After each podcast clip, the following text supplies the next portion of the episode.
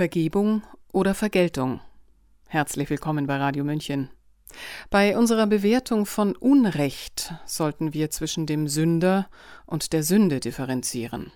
Am Ende werden wir in der Lage sein, Gerechtigkeit und Verzeihung zu üben. Hören Sie einen Text des Pädagogen und Autoren Gerald Ehegartner, Sprecherin Sabrina Khalil.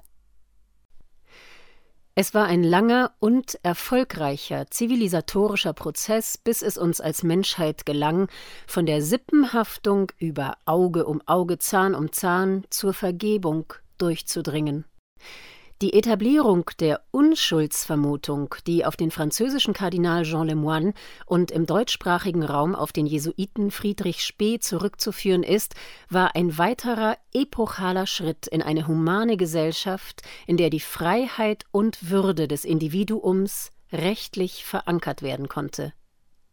Im Zweifel für den Angeklagten gilt heute als Grundprinzip eines rechtsstaatlichen Strafverfahrens sollen Maßnahmen und Impfkritiker, für die seit Beginn der Pandemie die Schuldvermutung gilt, deren Würde und Grundrechte mit Füßen getreten werden und die aus der Gesellschaft gnadenlos ausgeschlossen wurden, diese Errungenschaften nun über Bord werfen und Vergeltung fordern?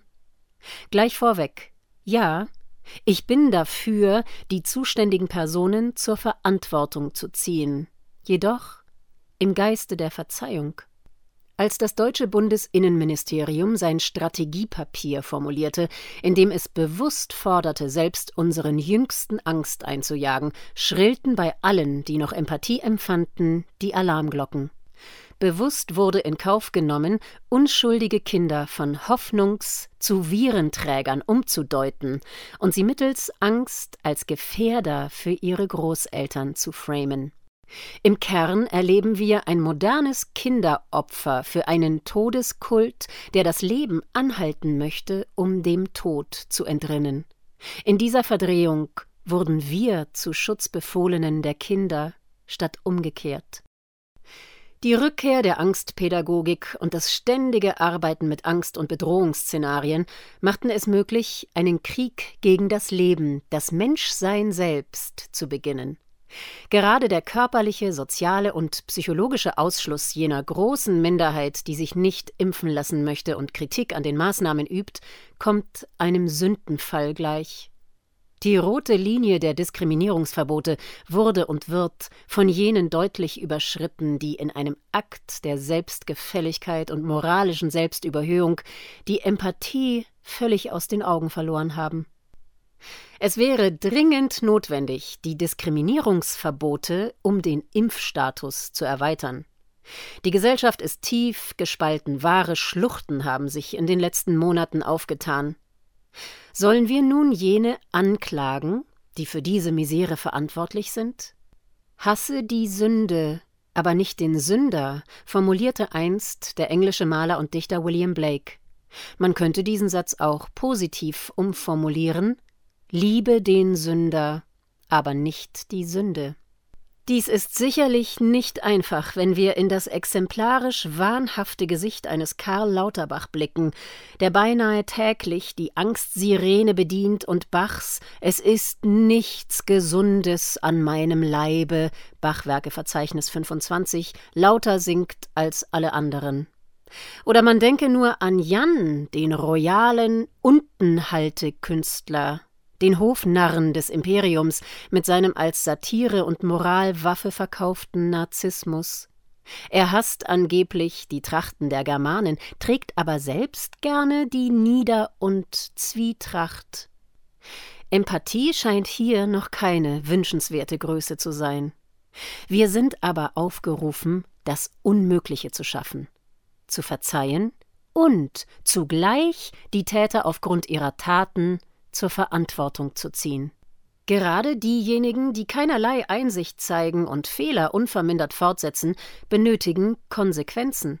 Ohne diese ist Lernen kaum möglich.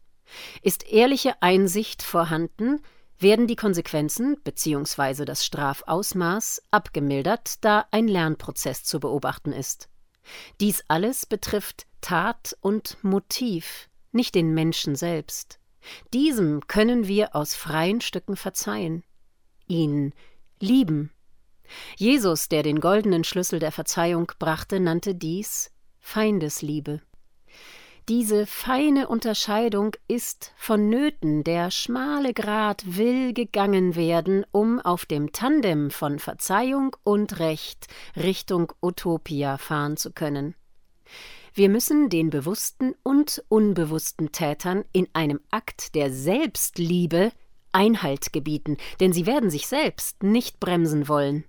Das verpflichtende Tragen von Masken und die Nötigung zu einer experimentellen Impfung, die nur die Spritze jenes Eisbergs darstellt, welcher als Transhumanismus benannt werden kann, stellen letztendlich eine Straftat dar.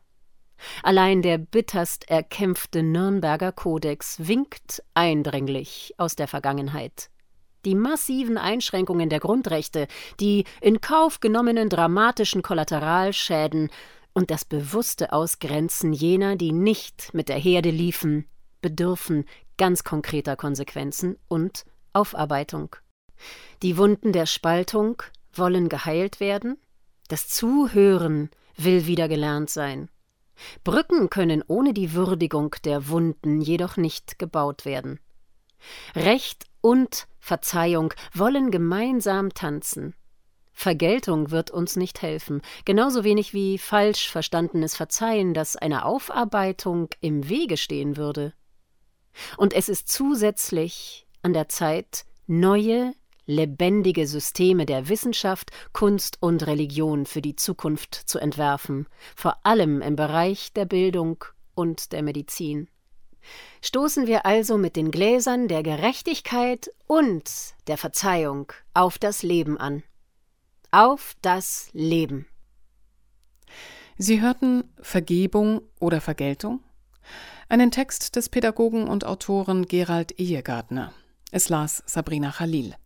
Mein Name ist Eva Schmidt. Ich wünsche Ihnen einen angenehmen Tag. Ciao. Servus.